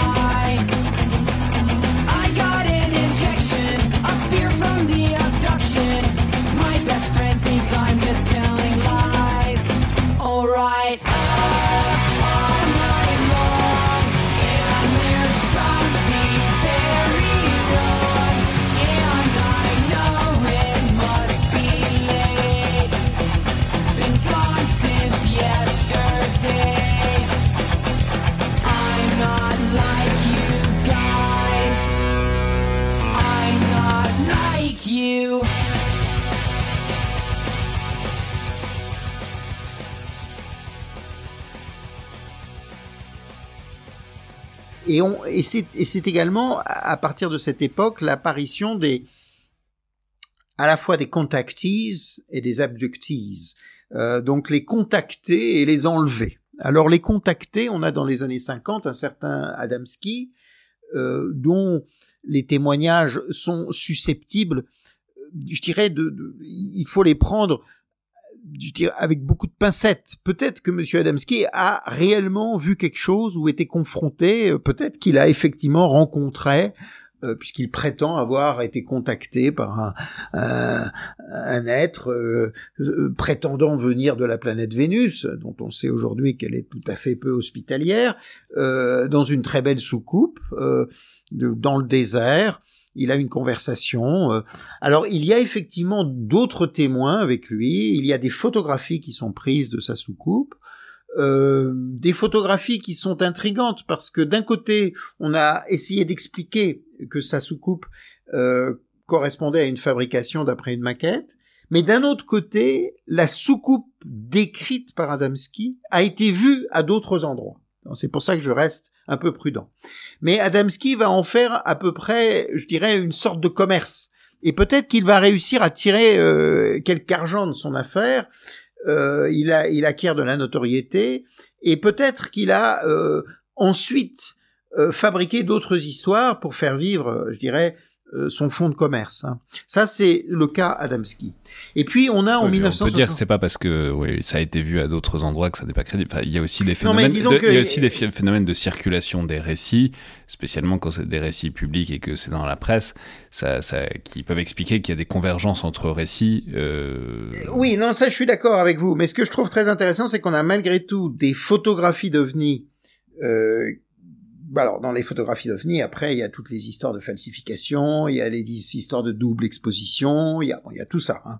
Mais on a quand même des observations, des... Double exposition, pour rappeler Bah, aux plus, aux plus jeunes de zone auditeurs qui qui ont pas connu les négatifs que essentiellement si on prend deux fois la même photo sur le même bout de film, en fait on peut dans certaines conditions si c'est bien réglé, on peut avoir l'impression que deux objets sont dans la dans le même cadre alors qu'on a pris deux photos différentes. Voilà, c'est ça. C'est ça. Donc on peut. Donc il y a, y a, y a ces, ces- ces questions de fraude. Euh, donc donc c'est pour ça qu'il faut rester prudent. Mais on a quand même des descriptions de de, de soucoupes type Adamski entre guillemets euh, à d'autres endroits. Et euh, c'est pour ça que je reste prudent sur le thème de la de la soucoupe type euh, Adamski. Euh, mais on a en 1961 un cas euh, qui va être le premier cas, je dirais, public, je dirais d'enlever entre guillemets. Euh, il s'agit d'un couple, euh, euh, Ba- Barney Hill et puis son épouse dont j'ai oublié le prénom, euh, qui ont... Je peux préciser aux auditeurs que vous faites ça absolument sous aucune note, alors que moi je cherche frénétiquement sur mon ordinateur. euh, mais mais enfin, je veux dire, vous, vous connaissez tout ça sur le bout des doigts et c'est extrêmement impressionnant. Je veux dire. Mais écoutez, non, non, mais je vous en prie. Euh, et, et- et donc son épouse, qui euh, vont euh, rapporter, alors médecins d'abord, euh, des troubles, je dirais, psychologiques, mais qui vont aussi rapporter que lors d'un déplacement en voiture, alors qu'il ce couple retournait vers son domicile de Boston, euh, ils, ils sont arrivés avec cinq heures de retard euh, par rapport. euh, alors donc alors, ils sont assez troublés là-dessus. Euh, ils vont faire des régressions hypnotiques euh, avec le sous le conseil du médecin, et c'est là que va apparaître une histoire euh, où euh, ils vont raconter l'un et l'autre, euh, bon séparément, avoir euh, été confrontés à un objet euh, volant euh, qui a arrêté leur voiture. Donc ça, c'est un phénomène très très répandu. C'est que ces objets, lorsqu'ils apparaissent, euh, vont peuvent arrêter les moteurs des, des véhicules. Euh, et qu'ensuite l'un et l'autre vont raconter avoir été enlevés et s'être retrouvés à l'intérieur de l'objet euh, pour une séance d'auscultation particulièrement désagréable et douloureuse, où on s'est intéressé à leurs, leurs organes reproducteurs et où euh, ils vont voir des petits êtres euh, qui sont dirigés par un être un peu plus grand. Et euh, il va y avoir entre la femme et euh, l'être plus grand même une conversation euh, puisque l'être plus grand va essayer de Mais bon, vous voyez ça, cette histoire. Et alors, spé- non, mais je suis spécialement quand il y a de l'hypnose. Enfin là, c'est vraiment, c'est vraiment un récit de psychotique. Ce que tout à fait non non mais cette, cette histoire je dis C'est vraiment un récit Mais ça fait typique de psychotique. euh, ce que tout vous... à fait. Mais ce que je veux dire, c'est que ça fait partie déjà de- de- de- du domaine ufologique. Et donc, euh, je, ne- je, je ne cherche pas euh, du tout à la, euh, comment dire, à la créditer euh, dans le sens, mais elle fait partie du phénomène, surtout qu'ensuite, elle va être répétée de nombreux, à de nombreuses occasions. C'est-à-dire qu'on va avoir beaucoup de cas euh, d'enlevés, entre guillemets. Mais ça, vous voyez, c'est euh, aussi, on peut, à partir du moment où c'est un récit qui circule, on peut, on peut, on voir que, va- il va- et spécialement chez des gens qui ne vont pas bien psychologiquement, Tout il peut fait. tout à fait y avoir euh, des, enfin, voilà, des phénomènes psychotiques très, qui, qui intègrent ces récits et qui se les approprient. Tout Et à ça, fait. non, non, mais mais ce que alors ça, non, je suis parfaitement d'accord. Et, et, et je dirais que c'est l'interprétation euh, générale qui est donnée à l'époque. Il y a, il y a un, disons qu'il y a un, un soupçon, enfin il y a un soupçon. Il y a une, comment dire, le couple en question n'avait aucun intérêt à attirer l'attention parce qu'en fait c'était des activistes. Euh, lui était noir, elle était blanche. C'était un des, des très rares couples mixtes à l'époque aux États-Unis. C'était des militants. Et donc, à la base, ils n'avaient aucun intérêt à attirer l'attention pour être décrédibilisés alors qu'ils étaient engagés dans une lutte politique. Mais bon, alors, Voilà. Donc non, ça, ça se- non, je non, mais- mentionne ça. Non mais Je simplement mentionne- parce qu'il faut vraiment qu'on avance parce Oui, que oui, excusez-moi, on- non non mais pas du tout mais mais, mais Voilà. simplement pour l'instant c'est un récit très américain. Oui, oui, non, Ce c'est un récit très américain. ce qu'on ce qu'on en fait simplement vous l'avez mentionné à un moment c'est quelque chose qui est arrivé aussi en France. Oui, alors non, mais le- les cas d'enlèvement euh, sont des. Il y a, il y a un autre cas qu'il faut citer qui s'est produit en 1975, qui est le cas de Travis Walton. Travis Walton est un euh, bûcheron qui a un contrat. Il est avec un groupe de collègues. Ils doivent être sept. Ils ont un, contrat. euh, euh, L'affaire se passe, si je ne me trompe pas, en Arizona. Il faudrait vérifier l'état. Et ils vont observer une sphère qui s'approche.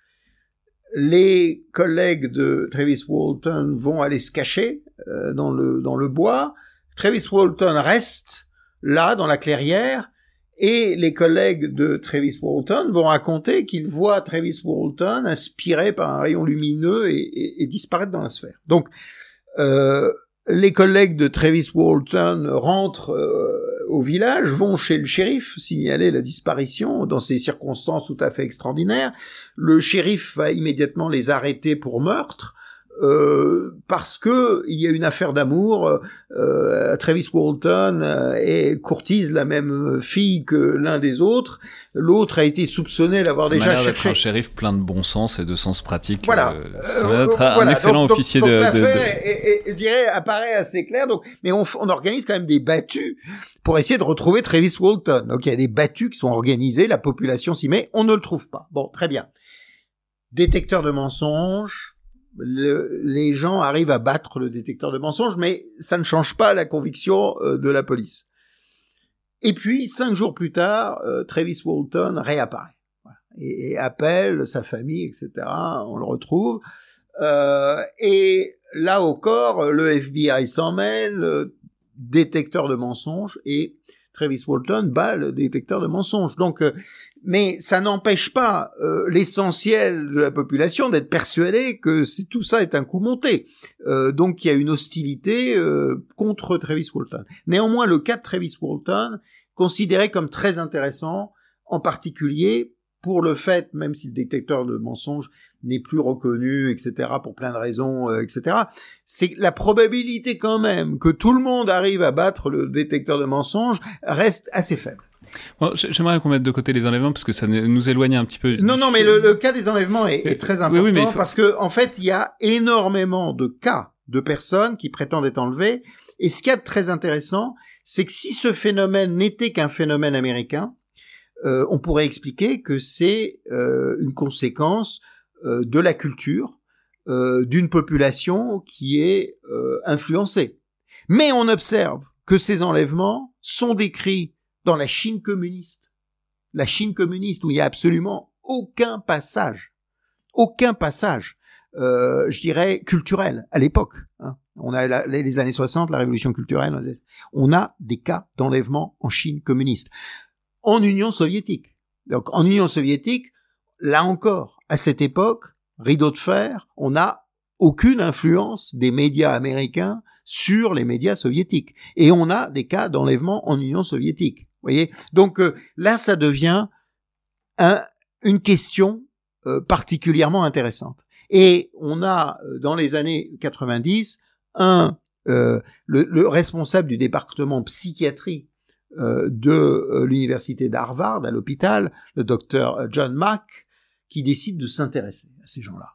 Qui, qui sont ces gens qui prétendent avoir été enlevés Il considère que c'est un problème psychiatrique. Et il va enquêter pendant près de dix ans.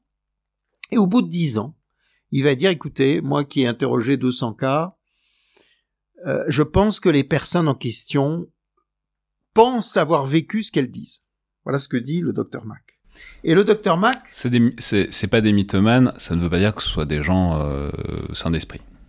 Non, il va dire que il, voit en plus qu'il n'y a absolument aucun intérêt. C'est-à-dire que ces personnes n'ont, la plupart avaient des vies parfaitement stables et tranquilles, et se retrouvent avec toutes sortes de conséquences désagréables, divorce, euh, renvoi de leur emploi, euh, chômage. donc, donc c'est pas du tout des personnes qui en tirent un profit.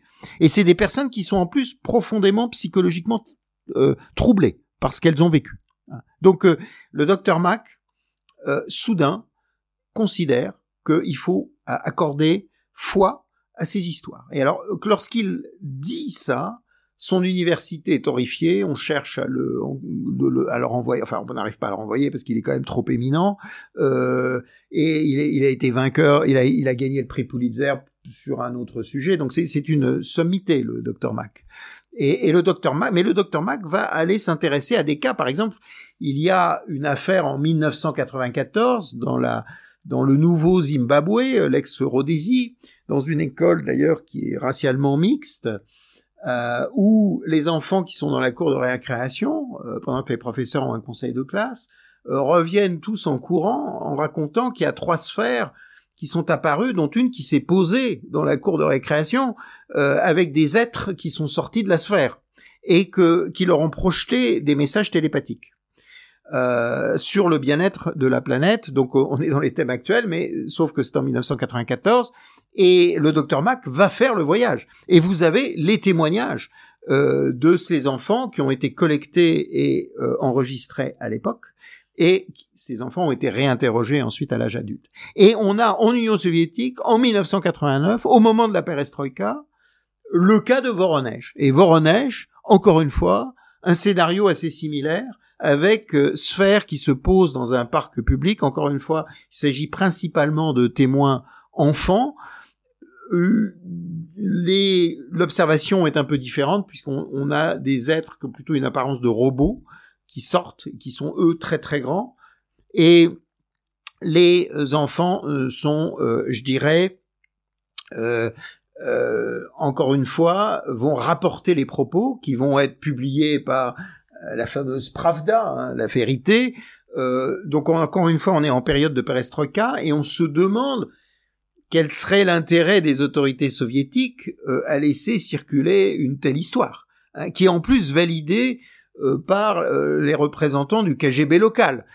donc tout le monde est, est, étonné, y compris le New York Times qui rapporte l'histoire à l'époque. Et l'ufologue que je citais tout à l'heure, le fameux Jacques Vallée, va faire le voyage d'ailleurs d'aller en euh, Union soviétique pour essayer de comprendre cette affaire. Voilà, donc euh, j'irais, on a ces vagues de, de, de, de, de contacter ou, d'enlever euh, qui posent problème et qui font partie du paysage ufologique. Bon, ah, alors là, du coup, on va pas avoir le temps de, parce qu'il y a aussi une page française à tout ça, dont on a parlé, on a, en, tout cas, vous avez évoqué au début, donc qui est le GEPAN, qui est donc euh, le groupe d'études des phénomènes aérospatiaux non identifiés, qui est euh, fondé en 1977, qui dépend du CNES, donc le, le centre d'études spatiales, qui est terminé en 1988, qui est recréé ensuite en 2005, parce qu'il y a eu un moment où on s'est dit en France, en fait, on va, c'est juste des rentrées euh, météorologiques, enfin, etc. On étudie ça sous le point de vue purement physique. Et en fait, le côté, euh, qu'est-ce qui est, ce qu'on ne comprend pas, il y a donc un groupe qui s'appelle toujours le GEPAN qui est recréé en 2005, euh, mais simplement parce qu'il faut quand même qu'on on est limité tous les deux par le temps. Donc il y a l'année 2017. Donc c'est par là qu'on a commencé avec euh, toute cette succession de dévoilements, etc. Il y a Donald Trump qui s'en mêle aussi à un moment, en prenant la parole en disant qu'il y a des choses intéressantes, il sait pas ce qu'il va en faire, etc. Mais là, il se trouve qu'on arrive euh, maintenant, on est quelques semaines après une nouvelle vague de révélations euh, autour de quelqu'un qui s'appelle David Grush, qui est euh, quelqu'un qui pose plein de questions, mais qui a dit plein de choses aussi. Donc peut-être euh, expliquez-nous, euh, voilà, expliquez-nous qu'est-ce qui s'est passé. Qu'est-ce qui s'est passé Alors David Gauche, alors donc 2017, on a vu l'attention du Congrès a été appelée, et donc le Congrès va lancer un appel aux donneurs d'alerte, va dire que si il y a au sein de la défense américaine des personnes qui veulent témoigner, elles seront protégées pour leur témoignage. Ça, je, vais dire, ça, ça, renvoie aussi à quelque chose à laquelle vous avez fait référence euh, tout à l'heure, qui est dans votre article dans DSI aussi, c'est le fait qu'il y ait une sorte d'étrangeté au fait que tout, tout, ce qu'on a dit, ça vient de la marine, ça vient jamais de l'armée de l'air, enfin de l'air force, quoi. Et euh, du coup, l'hypothèse, en tout cas c'est plus ou moins la vôtre, c'est qu'il y a une culture très forte au sein de l'air force pour ne pas dévoiler ça, pour ne pas en parler, et qu'il faut sortir de ça parce qu'ils ont probablement des choses à dire. Si la marine voit tant de choses que ça, il n'y a pas de raison que l'Air Force ne les voit pas. Alors ça, c'est ce que dit euh, très clairement Chris Mellon, euh, y compris dans plusieurs interviews où il va critiquer l'Air Force. Alors bon, finalement, l'Air Force va contribuer quelques rapports, mais enfin, on n'arrive pas à comprendre pourquoi la marine voit beaucoup plus que l'Air Force, surtout quand ils volent dans les mêmes zones d'exercice. Mais là, là, on a David Gage qui précisément est de l'Air Force, qui a une carrière qui est tout à fait euh, estimable, euh, qui a toutes les références euh, d'une personne euh, tout à fait sérieuse et qui, qui, a notamment été dans le renseignement à une époque. Voilà, qui est dans le renseignement, qui qui qui a travaillé pour la, la, la comment dire l'agence la, géospatiale de, de, renseignement précisément et qui va dire voilà. moi, j'ai pas vu directement les objets en question, mais il se trouve qu'on a récupéré des vaisseaux non humains et qu'on a aussi récupéré des pilotes non humains. Voilà. Donc euh, ça c'est en juin 2023. Voilà, juin 2023, il fait cette déclaration. Alors immédiatement, il y a des euh, personnes qui euh, interviennent dans les médias en disant écoutez non, qu'est-ce qu'il dit, etc. Bon, puis on découvre qu'il a déjà témoigné au Congrès, qu'il est qu'il est passé par un avocat, que ces révélations, je dirais, ne sont pas des révélations à la Snowden dans le sens où Snowden euh, euh, est parti à Hong Kong, euh, qui s'est retrouvé ensuite à Moscou et que il a fait ça de manière illégale entre guillemets. Là, ce David Grosh, il a utilisé un le canal en fait de de l'auditeur, de l'inspecteur, entre guillemets, euh, de la communauté du renseignement américaine, et l'inspecteur de la communauté du renseignement américaine a considéré qu'il était fondé à, à, dire ce qu'il disait, en particulier euh, David Grush s'est inquiété euh, des conséquences et des pressions qu'il subissait ou qu'il avait subies pour ne pas parler. Et David Grush, donc, parle publiquement. Il y a immédiatement les médias qui réagissent euh, souvent contre. Ce qu'il a dit est en contradiction totale avec euh, ce que le nouveau responsable, je vous ai parlé tout à l'heure de la cellule du Pentagone qui s'occupait du sujet. Et un nouveau responsable, alors cette cellule, elle a changé de nom plusieurs fois, et, le dernier nom qu'on lui a donné est assez intéressant, puisque euh, il s'agit de résoudre euh, en fait, c'est un sigle qui concerne les observations all domain, de tous les domaines en fait. Encore une fois, pour parler du domaine maritime, du domaine euh, de l'atmosphère, du domaine euh, spatial. Et le directeur de cette institution, Sean euh, Kirkpatrick, a témoigné au, Congrès en 2023, une audition en mars si je dis pas de bêtises, et il a dit, écoutez, ou en avril, il a dit, écoutez, on a l'impression de repartir un petit peu sur euh, projet Blue Book les années 60, puisqu'il va dire, écoutez, il n'y a aucune, euh, aucun élément qui nous permet de dire qu'on voit des technologies qu'on comprend pas, en contradiction totale avec ce qu'a dit David Fravor, ou, des observations de ces objets qui, qui, qui, vont à des vitesses hypersoniques. Et donc, euh, juste après, ce David Grush euh, rend public sa communication sur les vaisseaux non humains, sur les intelligences non humaines, et on interroge euh, ces jours-ci, là, il y a, il, y a, y a trois jours ou quatre jours. Le, Je veux dire, on enregistre ça début juillet. Euh, Marc Rubio, donc le sénateur de Floride, qui dit, écoutez, David Grosh a parlé, il se trouve qu'il y en a d'autres qui disent la même chose que lui, hein, qui, mais qui n'ont pas souhaité apparaître publiquement et qui sont venus également parler au Congrès. Et puis on a une autre fuite qui apparaît en disant, ah oui, euh, les États-Unis posséderaient au moins 12 vaisseaux euh, d'origine non humaine, euh, et cette, euh, ces, ces, révélations vont appuyer des histoires beaucoup plus anciennes. D'une part, le témoignage en 1989 euh, d'un homme qui a été immédiatement discret, décrédibilisé, discrédité, euh, euh, traité en parfait paria, qui s'était exprimé sur une radio de Las Vegas, qui s'appelle Bob Lazar, Robert Lazar, et qui était allé à l'époque voir un journaliste connu pour l'ufologie et qui avait dit bah, écoutez moi euh, j'ai été recruté j'ai travaillé au laboratoire de Los Alamos et ensuite j'étais sans emploi et j'ai postulé pour un poste. Le, Los Alamos, c'est donc le fameux laboratoire qui a amené à la création de la, de la bombe atomique, mais c'est donc un endroit où on fait des trucs plutôt secrets. Voilà. Et alors, ce qui est très intéressant, c'est que c'est grâce à cet ingénieur qu'on a totalement discrédité, humilié, euh, etc., que le public va connaître l'existence de la base 51. C'est, lui qui révèle le premier l'existence de la base 51 et l'administration Clinton, plus tard, va être contrainte par la Vox Populi de reconnaître que oui, c'est une installation euh, fédérale, etc. Lui explique avoir travaillé sur une base qui est adjacente à la base 51 et euh, il prétend euh, avoir été recruté pour essayer de comprendre le mode de fonctionnement euh, de ce qu'on lui présente comme un vaisseau extraterrestre. Lui-même, au départ, lorsqu'il voit le vaisseau avec sa marque US Air Force, se dit oh ben non, ça doit finalement être à, à nous et une création à nous. Mais dès qu'il se retrouve à travailler sur le réacteur, qui est en fait, d'après ce qu'il explique, un système de propulsion anti-gravité, euh, qui apparemment est capable d'annuler euh, ou de générer un champ gravitationnel, euh, il comprend tout de suite que c'est totalement impossible. Hein, donc il comprend pour la technologie humaine. Donc voilà ce qu'il raconte. En 89, il explique qu'il parle parce qu'il a peur pour sa sécurité.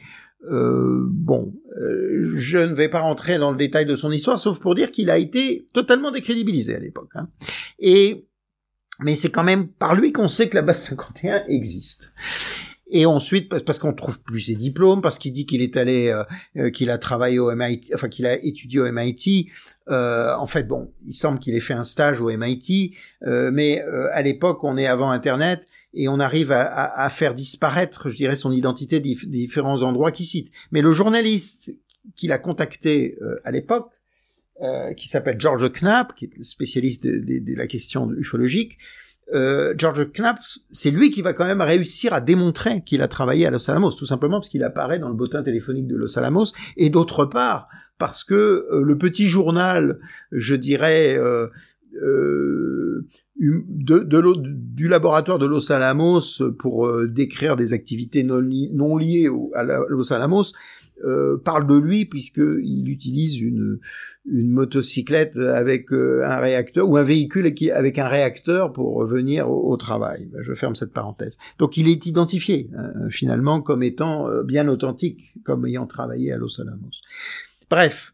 Et puis 1997. 1997, c'est le 50e anniversaire de Roswell et un colonel de l'US Army euh, va euh, dire que non seulement il a vu un corps en 1947, dans des circonstances un peu euh, de hasard, euh, mais que en 1961, il était, il travaillait pour le renseignement de l'armée de terre sous les ordres d'un général Trudeau et que à cette époque-là, euh, il était chargé des contacts avec l'industrie américaine pour la, je dirais, transmettre les technologies dites étrangères euh, pour euh, essayer de, de comment dire pour la rétro-ingénierie de ces technologies. Et il va citer plusieurs technologies, des, technologies liées aux matériaux, au carbone, au Kevlar, des, des technologies liées à l'intensification de lumière, des technologies liées à la fibre optique, des voilà, comme étant des technologies provenant de l'objet de Roswell. Et toujours sur l'objet de Roswell, dans les années 90, on va avoir la sortie d'un ouvrage qui est écrit par un, ufologue américain qui est connu, qui s'appelle Stanton Friedman.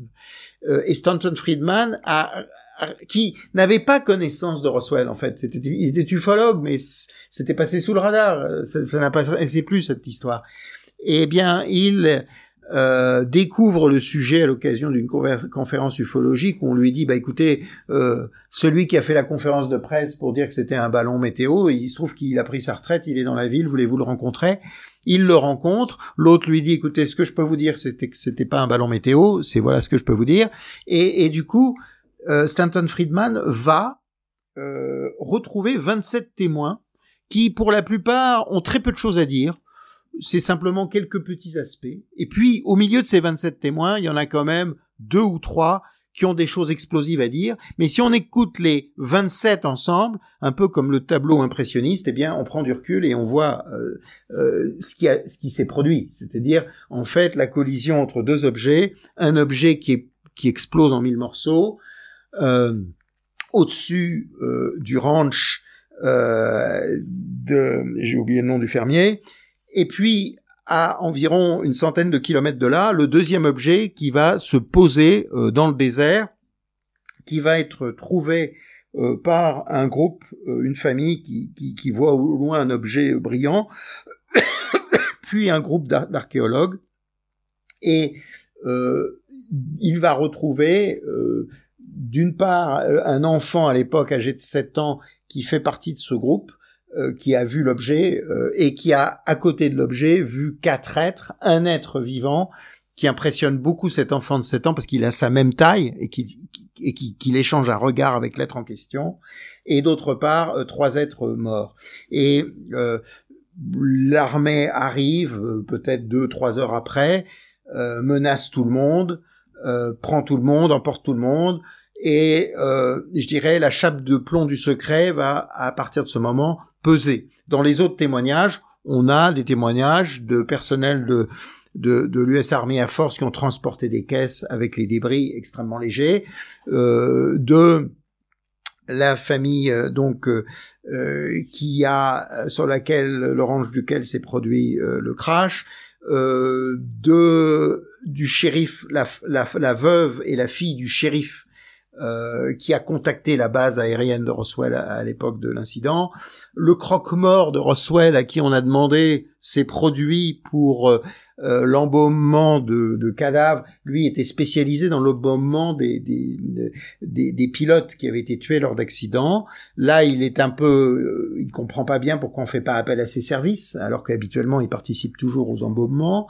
Euh, et qui va euh, apprendre de l'infirmière qu'il courtise d'ailleurs euh, qu'il s'agit d'autre chose, d'être euh, venu d'un ailleurs.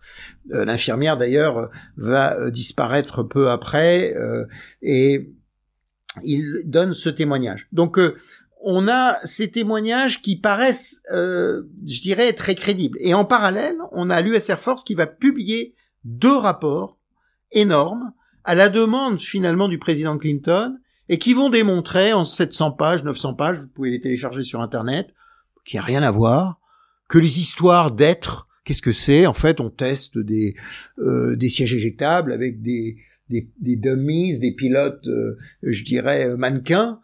Euh, alors, évidemment, en plus, tout ça n'a pas grand sens puisque tous les tests de, de ces sièges éjectables et de ces mannequins sont postérieurs chronologiquement à l'affaire de Roswell. Donc, on a l'impression qu'on prend les gens pour des imbéciles, mais euh, on a ces deux rapports.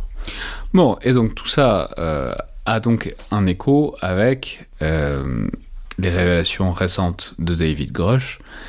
Donc ça, ça entre en quelque sorte en cohérence, ce qui, encore une fois, ne veut pas dire que c'est n'est pas une preuve de véracité, mais Alors là, je vais vous dire, là, je crois que ça va devenir très très difficile euh, de pour parce que le Congrès est sur cette affaire. Le, il y a en arrière-plan la question d'une utilisation des fonds non contrôlés du Congrès. Alors ça, c'est la question de ce qu'on appelle les black programmes, donc les programmes noirs. Donc il est tout à fait normal aux États-Unis qu'une qu'une somme qui est présentée généralement comme le budget de la défense française, qui semble être en fait supérieure chaque année, consacrée à des programmes qui ont donné euh, les avions furtifs que l'on connaît bien, euh, le F-117, euh, le bombardier B-2, euh, tous les programmes de, de Lockheed euh, Skunk Works, euh, tous les tous les programmes de furtivité. Mais ce qu'on découvre maintenant, c'est qu'en fait, l'industrie américaine semble avoir été dès les années 40 mêlée à l'effort de rétro-ingénierie de ces objets récupérés, qui a généré dans la communauté ufologique donc rétro-ingénierie, rappelons, c'est on récupère un truc et on essaie de comprendre comment ça marche pour éventuellement réussir à le copier. Et on a dans la communauté ufologique euh, des, des, des interprétations, hein, je dirais, des ufologues qui ont été rejetées hein, jusqu'à présent comme étant farfelues, hein, mais qui correspondaient à la théorie du gouvernement secret, avec, euh, je dirais, les, les théories conspirationnistes du gouvernement secret qui, en fait, en arrière-plan, euh, tireraient les ficelles. Le secret serait trop important pour ne pas pour être dit au président entre guillemets. Alors c'est quelque chose qui n'est pas véritablement vrai puisque on arrive à comprendre que les présidents ont été briefés sur la question des ovnis, le président Truman bien sûr, le président Eisenhower, mais on commence à comprendre que probablement Clinton a été tenu à l'écart euh, de ces informations. Et donc euh, c'est cette question euh, qu'il y a en arrière-plan un secret considéré comme si important que même le président n'a pas le droit de le connaître.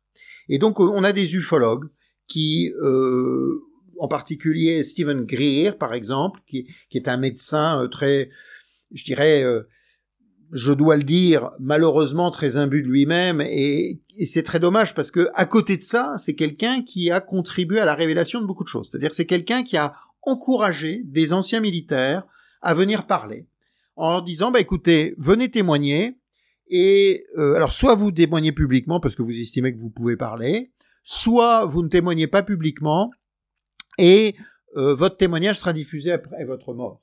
Et donc euh, il commence ce programme en 1993 et euh, depuis 1993 énormément de, de donneurs d'alerte entre guillemets anciens militaires sont venus raconter euh, des choses tout à fait extraordinaires. Que ce soit le fameux témoignage de, de Salas, du colonel Salas, qui était en charge d'un site de lancement ICBM, donc de missiles intercontinentaux, et qui explique qu'il y avait un ovni au-dessus de son site et que euh, soudain euh, tous ces missiles euh, intercontinentaux marchaient plus.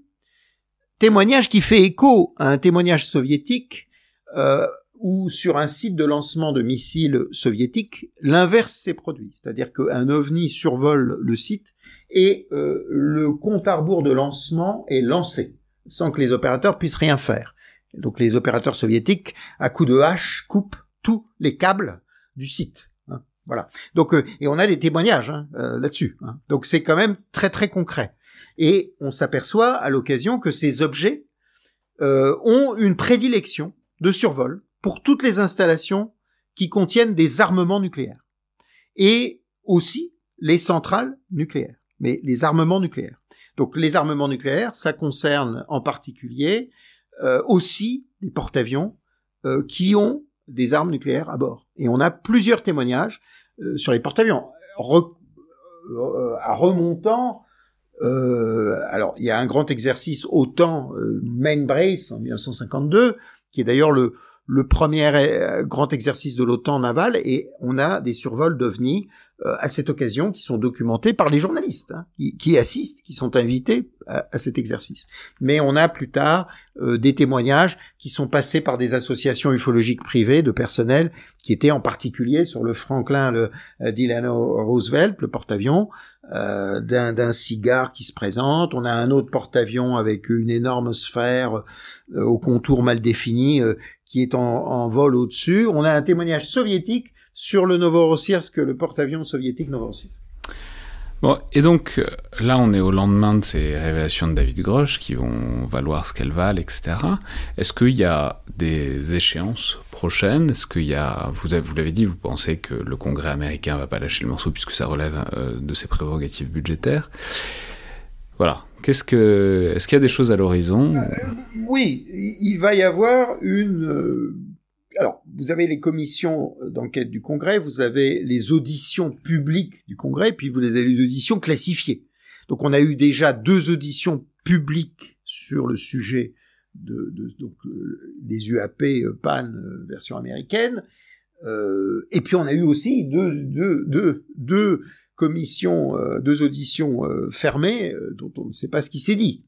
Mais on a, sauf que on a appris qu'il y avait des documents beaucoup plus extraordinaires, des vidéos beaucoup plus extraordinaires que celles qui avaient été montrées. Alors on se demande pourquoi est-ce qu'on nous montre certaines et pas les autres, etc. Euh, et là, il va y avoir une audition spéciale hein, sur ce thème des objets récupérés. Alors, ce qu'il y a d'intéressant sur ce thème des objets récupérés, c'est que, si vous voulez, ça confirme ce que beaucoup ont dit euh, dans le passé. Si vous voulez, David Grush en lui-même, ce qu'il y a d'intéressant, c'est le fait qu'il parle, je dirais, euh, escalité. Euh, c'est pas un vétéran de nombreuses années après qui soudain euh, va raconter son histoire comme le colonel Philippe Corso à la fin de sa vie qui donne ce témoignage. Dans les témoignages de fin de vie, on a des témoignages complètement hallucinants. Je dirais bien hallucinants. On a des témoignages hallucinants de personnes par ailleurs très crédibles. Donc on se demande, c'est pour ça que je vous ai parlé de désinformation dès le début, on se demande si les personnes très crédibles qui donnent les témoignages hallucinants ne font pas partie d'un jeu de désinformation, le dernier service à la nation, euh, essayer encore une fois de faire lâcher prise aux gens qui s'intéressent au sujet en disant écoutez arrêtez c'est des histoires de fous on veut plus savoir. Euh, on a euh, le témoignage de du père des missiles Stinger. Donc encore une fois quelqu'un qui est pas un farfelu euh, qui est un ingénieur avec toute une, une carrière euh, aéronautique et dans le domaine des missiles et qui soudain vous montre négligemment euh, depuis chez lui une photo euh, de soi-disant un extraterrestre mort, une photo en plus euh, même pas convaincante. On se demande c'est mais c'est même pas une poupée en plastique. Enfin j'ai ah bah tiens oui oui regardez moi j'ai travaillé avec des, des extraterrestres. Tiens en voilà un il est mort. etc. On se demande mais qu'est- qu'est-ce qui se passe? Donc on a à la fois quelqu'un de très crédible et puis il dit ça. On a l'ancien directeur de Skunkworks. Donc vous savez cette technologie euh, stealth euh, qui a donné le, le B2 et le F117 qui, à la fin de sa carrière, donc il a quitté son poste en 91, euh, dit ah maintenant on a les moyens de ramener E.T. chez lui. On a les moyens de ramener E.T. chez lui. Et là encore, on se dit mais qu'est-ce qui lui prend de dire ça? Et puis on en a encore un troisième qui lui euh, bascule dans des histoires euh, tout aussi. Alors lui, encore une fois, c'est pas n'importe qui. Hein, c'est euh, le concepteur d'un- des modules Apollo. hein. Donc il a travaillé pour la NASA pour le module Apollo. Donc non seulement il vous raconte que lorsque il y a eu l'arrivée de Neil Armstrong sur la planète, sur la, Lune, que le débarquement, alors vous vous souviendrez pas puisque vous n'étiez pas né, mais euh, au moment euh, de l'arrivée de Neil Armstrong, il y a eu un grand temps entre le moment où on nous annonce qu'il va, descendre et puis bon, il y a un grand temps qui se passe et en réalité, ce que cet homme nous raconte, c'est que il y avait un comité d'accueil hein, et qu'il fallait euh, mal Fallait euh, orienter pinces, les, les caméras, Fallait etc. serrer des pinces, boire un petit coup et ensuite on peut. Voilà, voilà, il y a un comité d'accueil. Et, euh, et ce qui est intéressant, c'est qu'on a des témoignages soviétiques là-dessus. On a un témoignage soviétique disant ah tiens, euh, nos amis cosmonautes, euh, euh, pas cosmonautes mais euh, astronautes américains, lorsqu'ils nous ont rendu visite, nous ont raconté cette histoire. Donc on n'a pas le témoignage direct de Neil Armstrong. Neil Armstrong, il a jamais parlé de ça. Mais Neil Armstrong, pour le 25e anniversaire du débarquement de l'alunissage, a tenu un discours que je vous recommande de chercher, qui est tout à fait euh, stupéfiant, euh, complètement cryptique. Il dit, mais vous savez, si on arrive à lever les voiles nécessaires pour protéger la vérité, il y a des choses tout à fait extraordinaires qui sont possibles dès maintenant. Voilà, voilà ce que dit Neil Armstrong, invité à la Maison Blanche euh, pour le 25e anniversaire de son alunissage. C'est la seule chose. Il a toujours refusé de parler. Par contre, vous avez Gordon Cooper et vous avez également Edgar Mitchell, deux autres astronautes. Edgar Mitchell qui explique que oui, alors il se trouve que sa famille est d'origine à Roswell et il explique vous savez, moi, bon, capitaine de vaisseau, euh, puis ensuite euh, astronaute, vu ma qualité, des gens sont venus me parler franchement, et l'affaire est claire, nous sommes visités, euh, il y a eu une décision du président Truman qu'il fallait garder le secret, c'est une très mauvaise décision, maintenant on a euh, la maturité pour comprendre, il faut arrêter de cacher ce secret. Et donc, euh, donc c'est pour ça que les révélations euh, de David Grush, si vous voulez, s'inscrivent dans la continuité de révélations par des personnes euh, qui sont tout à fait éminentes. Et on a dans l'interprétation de certains ufologues, sur la base des témoignages et sur le fait que l'on réalise que l'on est que, que les visiteurs entre guillemets d'abord ne sont pas forcément tous des visiteurs. C'est-à-dire que certains peuvent être des résidents permanents de notre planète. C'est-à-dire que l'on estime que nous sommes les- l'espèce dominante de la planète, mais que Là, on est tout à fait dans Man in Black pour le coup.